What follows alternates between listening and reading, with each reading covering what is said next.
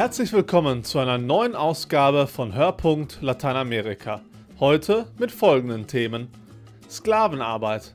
Die Migrantenpastoral Kami hilft den Opfern von Ausbeutung in Brasilien. Venezuela. Soziale Missstände, wirtschaftlicher Absturz. Das Land zerfällt und die Menschen flüchten. Drei Fragen an Erzbischof Oloa Mendieta. Der Erzbischof von Panama-Stadt war zu Gast in Essen. Wir haben die Gelegenheit genutzt und ihm drei Fragen zum kommenden Weltjugendtag in Panama gestellt.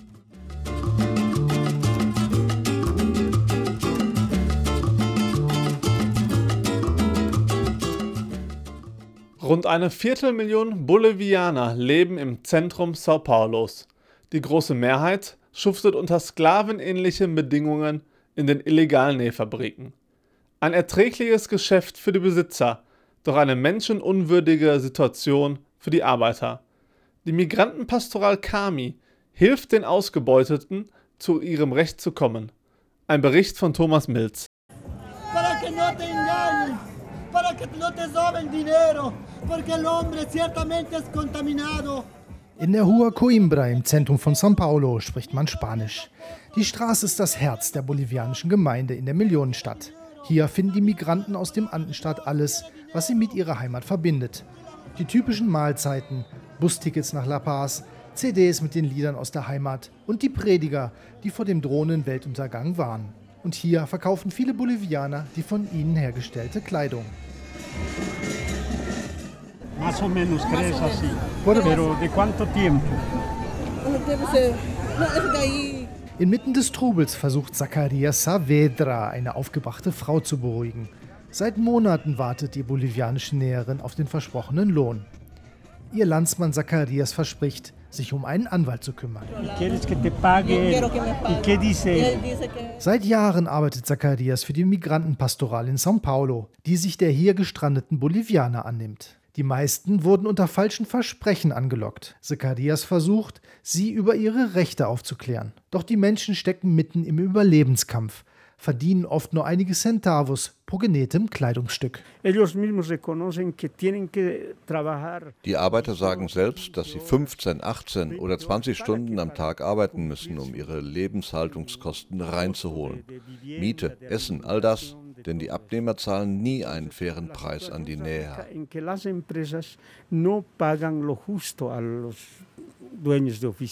Roque Patussi ist der Koordinator der Migrantenpastoral. Er kennt die Not der Neuankömmlinge, die oft kaum eine andere Wahl haben, als sich auf die Versprechen der Fabrikchefs einzulassen. Mit bösen Folgen. A pessoa quando chega aqui precisa de três coisas: wenn du hier ankommst, brauchst du drei Dinge. Einen Platz zum Wohnen, Essen und Arbeit. Und die Nährfabrik bietet dir alles drei. Aber sie wird dich all das bezahlen lassen. Und wenn eine Person unter solchen Bedingungen arbeitet, dann bringt sie dem Chef monatlich einen Gewinn von rund 1000 Euro ein. Aus Angst vor den Behörden spielen die meist illegalen Migranten das böse Spiel mit. Der Chef sagt stets, wenn du hier abhaust, wird dich die Polizei festnehmen und wird dich für zehn Jahre in den Knast stecken. Danach wirst du deportiert und dann komm nicht zu mir. Ich werde dir nicht helfen. Deshalb hör auf mich, bleib hier. Die Arbeiter werden entweder bereits in Bolivien angeworben und unter falschen Versprechen nach São Paulo gebracht. Zudem ist die Rua Coimbra voll von Schildern mit Arbeitsangeboten. Paga-se um real e por peça. Mas quando o imigrante vai trabalhar, Sie sagen, dass sie ein Real und 50 Centavos pro produziertem Kleidungsstück bezahlen werden. Aber wenn der Migrant dann die Arbeit macht, bekommt er nur 20 oder 30 Centavos. Denn der Chef hat Miete abgezogen, Essen, Strom, Telefon, alles, was es in der Nährfabrik gibt, musst du bezahlen. Doch die Not führt dazu, dass sie näher für jeden noch so geringen Betrag arbeiten. Manchmal arbeiten sie sogar im Tausch gegen Essen. Arbeit, um zu essen. Se submetendo muitas vezes até pela comida trabalham para comer. Nancy Salva wurde vor einigen Jahren von Verwandten nach São Paulo gelockt. Doch statt des versprochenen Bürojobs fand sie sich in einer Nähfabrik wieder. Da sie ihren kleinen Sohn ernähren musste, schuftete sie jahrelang für wenig Geld. Denn die Chefs der koreanischen Kleidermafia, die den Markt in São Paulo dominieren, erpressen die Arbeiter ohne Skrupel. Hay veces en épocas donde In Zeiten, in denen es für uns näher nicht so viel zu tun gibt, sagen dir die koreanischen Unternehmer, wenn du willst, bekommst du den Job. Wenn nicht, dann kommt halt jemand anders, der den Job macht, egal wie wenig wir zahlen. Einer macht den Job immer. Wir Arbeiter haben so viele Rechnungen zu bezahlen, Strom, Miete, Essen. Da muss man die Jobs einfach annehmen. Diese Leute nutzen einen richtig aus.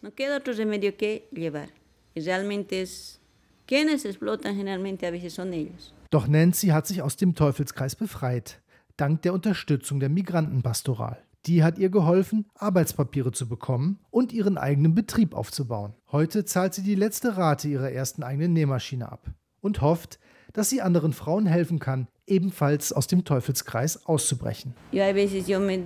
Manchmal sage ich mir, du hast es daraus geschafft, ihr anderen könnt es auch und wir können einander dabei helfen. Aber viele Leute wollen da eigentlich gar nicht raus. Auch Roque Patussi von der Pastoral weiß, wie schwierig es ist, solche aus der wirtschaftlichen Not heraus entstandenen Systeme aufzubrechen. Oft würden Menschen, die selber bitter ausgebeutet wurden, das Gleiche später mit anderen Menschen machen. Der Kreislauf geht so. Akzeptiere die Bedingungen, komm ins System, denn morgen kannst auch du selber Chef einer Fabrik sein. Wenn einer also etwas Geld gespart hat, kauft er zwei Nähmaschinen und holt zwei Verwandte aus Bolivien. Und die beutet er dann genauso aus, wie man ihn ausgebeutet hat und wiederholt damit das ganze System. E repete todo o mesmo sistema.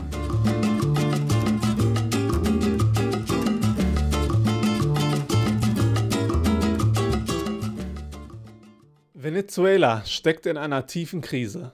Die Demokratie liegt in den letzten Zügen, die wirtschaftliche Lage ist kritisch. Armut und Kriminalität zeichnen den Alltag der Bevölkerung. Viele wollen so nicht mehr leben und verlassen das Land. Sie flüchten nach Kolumbien oder Brasilien. Hildegard Villa berichtet aus der Hauptstadt Caracas. An einer unscheinbaren Straße in der venezolanischen Hauptstadt Caracas haben sich rund 70 Menschen versammelt und warten darauf, ihren Eltern, Kindern oder Geschwistern ein letztes Mal zuzuwinken. Ein Metalltor öffnet sich und ein Reisebus mit abgedunkelten Scheiben fährt heraus. Darin Venezolanerinnen und Venezolaner, die ihr Land verlassen. Richtung Kolumbien, Ecuador, Peru oder Chile. Nur weg aus Venezuela.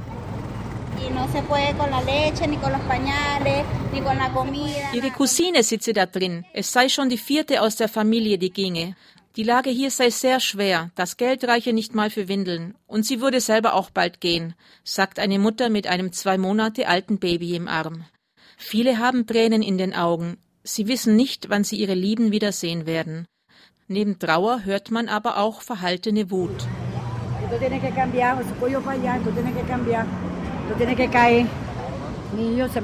Das könne so nicht weitergehen, das müsse aufhören. Das sei ja wie im Krieg, damals bei den Deutschen, als die Juden fliehen mussten. Dies sei bereits der dritte Sohn, der geht, presst eine rund 60-jährige Frau unter Tränen hervor. Einige nennen Venezuela das Syrien Lateinamerikas. Zwar fallen in Caracas keine Bomben, aber eine Hyperinflation, eine katastrophale Versorgungslage und eine der weltweit höchsten Kriminalitätsraten machen das Land zunehmend unbewohnbar für seine Bewohner. Das Paradies, das die linksnationalistische Regierung, die seit 1999 an der Macht ist, versprochen hatte, ist zu einem Albtraum geworden.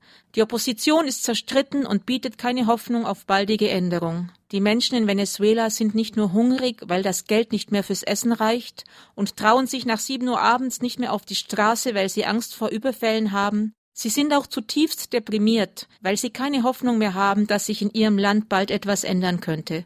Inzwischen sollen bereits über zwei Millionen ihr Land verlassen haben.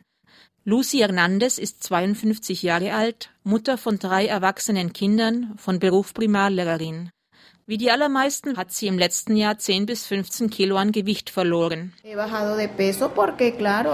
Sie habe keine Kohlehydrate mehr zu sich genommen, habe kein Brot kaufen können und das, obwohl sie zwei Jobs habe.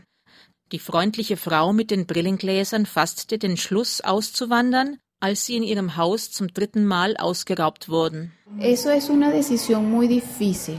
Eso es un proceso que se vive porque desde que nosotros vivimos esa experiencia de estar cuatro horas. Sie hätten die ganze Familie ans Bett gebunden, stundenlang ihre Sachen durchwühlt und alles mitgenommen. Da sei ihr klar geworden, dass sie weg wolle, dass sie in einem riesigen Gefängnis lebe. Dazu kommt die wirtschaftlich desolate Situation. Obwohl ihr Mann als Philosophielehrer und zwei Söhne ebenfalls zum Familieneinkommen beitrugen, reichte alles zusammen gerade knapp fürs Essen. Die Familie fasste den Entschluss, Venezuela zu verlassen, und zwar nach Peru, wo Lucys Ehemann bereits Verwandte hatte. Sie hätten ihr Auto verkauft, um die 220 Dollar aufzubringen, mit denen ihr Sohn Efrain als erster nach Peru abfuhr. Am 22. September 2017 hat Lucy ihren Sohn Ephraim zum Abschied zugewunken. Am 27. September, fünf Tage später, ist der 25-jährige Ephraim in der peruanischen Hauptstadt Lima eingetroffen. An der Grenze sei es kein Problem gewesen. Er habe ein Touristenvisum für sechs Monate bekommen. Sie können eine befristete Arbeitsgenehmigung beantragen und damit ganz legal arbeiten. Nur im ersten Halbjahr 2017 sind laut der peruanischen Presse 46.000 Venezolaner auf dem Landweg nach Peru eingereist. Die Tendenz ist steigend. Noch arbeitet Ephraim, der in Venezuela Kontrabass unterrichtet und ein Jugendorchester geleitet hat, auf dem informellen Arbeitsmarkt. Er hat einen Job bei einer Eventagentur als Kellner und Spüler gefunden. Fürs Erste ist er einfach nur froh, dass er wieder Boden unter den Füßen hat und etwas Geld verdient und planen kann. Der Mindestlohn in Peru liegt bei rund 280 US-Dollar. Alles andere als viel, aber die Währung Sol ist seit vielen Jahren stabil und konvertierbar. Die Peruaner behandelten ihn gut. Sie verstünden die Situation der Venezolaner, sagt der 25-Jährige. Vor 30 Jahren war die Situation nämlich umgekehrt. In Peru herrschte Hyperinflation und die Cholera. Zahlreiche Peruaner migrierten damals auch nach Venezuela. Viele Peruaner erinnern sich noch gut daran. Inzwischen ist auch Efrains Vater Chego in Peru eingetroffen. Mutter Lucy soll Anfang 2018 nachkommen. Efrain wünscht sich vor allem, dass er bald wieder als Musiker und Buchhalter arbeiten kann, das, was er gelernt hat. Und er möchte in Peru bleiben. Hier kann man hart arbeiten und sich damit etwas aufbauen. Man kann das erreichen, was man sich vornimmt.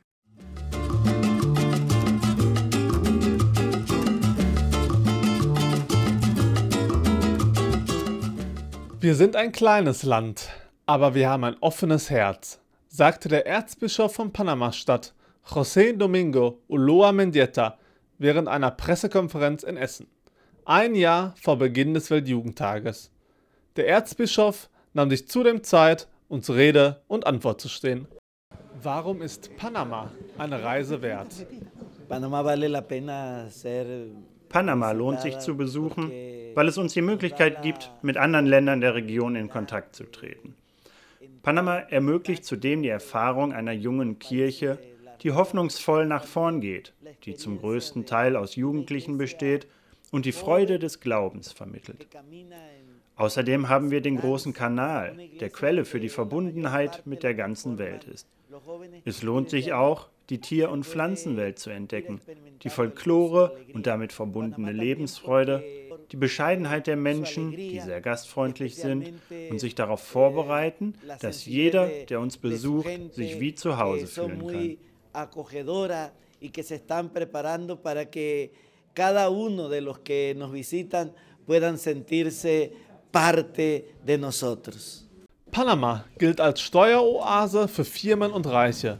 Die Wirtschaft wächst und das Pro-Kopf-Einkommen beträgt im Durchschnitt 22.800 US-Dollar. Dennoch gelten rund 20 Prozent der Bevölkerung als arm. Wie kann das sein? Die große Herausforderung, vor der unser Land steht, ist dieses Privileg, diese Enklave, wo wir im Mittelpunkt der Welt stehen, von wo aus wir durch den Kanal mit der ganzen Welt kommunizieren. Wovon alles abhängt, ist, ob es gelingt, an diesem großen Reichtum, den Panama produziert, die ärmsten Schichten teilhaben zu lassen. Das ist die große Herausforderung, an der wir in unserem Land gemeinsam arbeiten müssen. Dass der ganze Reichtum, der in Panama produziert wird, allen Panamaern zugutekommt.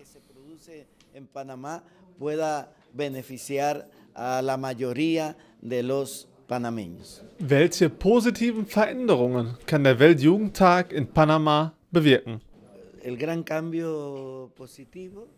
Die große positive Veränderung wird die persönliche Veränderung jedes Einzelnen sein. Die Begegnung mit anderen, die Begegnung mit Jesus verändert unser Leben. Wir erwarten auch eine Veränderung der Strukturen in unserem Land. Wir bauen neue Straßen und eine neue Metro, die dabei helfen soll, die Bevölkerung und die Weltjugendtagsgäste von einem Ort zum nächsten zu bringen. Grundsätzlich sind diese Infrastrukturprojekte eine Frucht des Weltjugendtags, die unser Land neu prägen. Aber die Veränderung, die wir uns am meisten erhoffen, ist die Veränderung des Herzens, dass wir uns solidarisch miteinander fühlen und dass wir die Potenziale entdecken, die in uns schlummern und sie nutzen als Dienst an unseren Mitmenschen. Sentirnos eh, solidarios y de descubrir también las potencialidades que tenemos y que ella hemos de ponerla al servicio de los demás.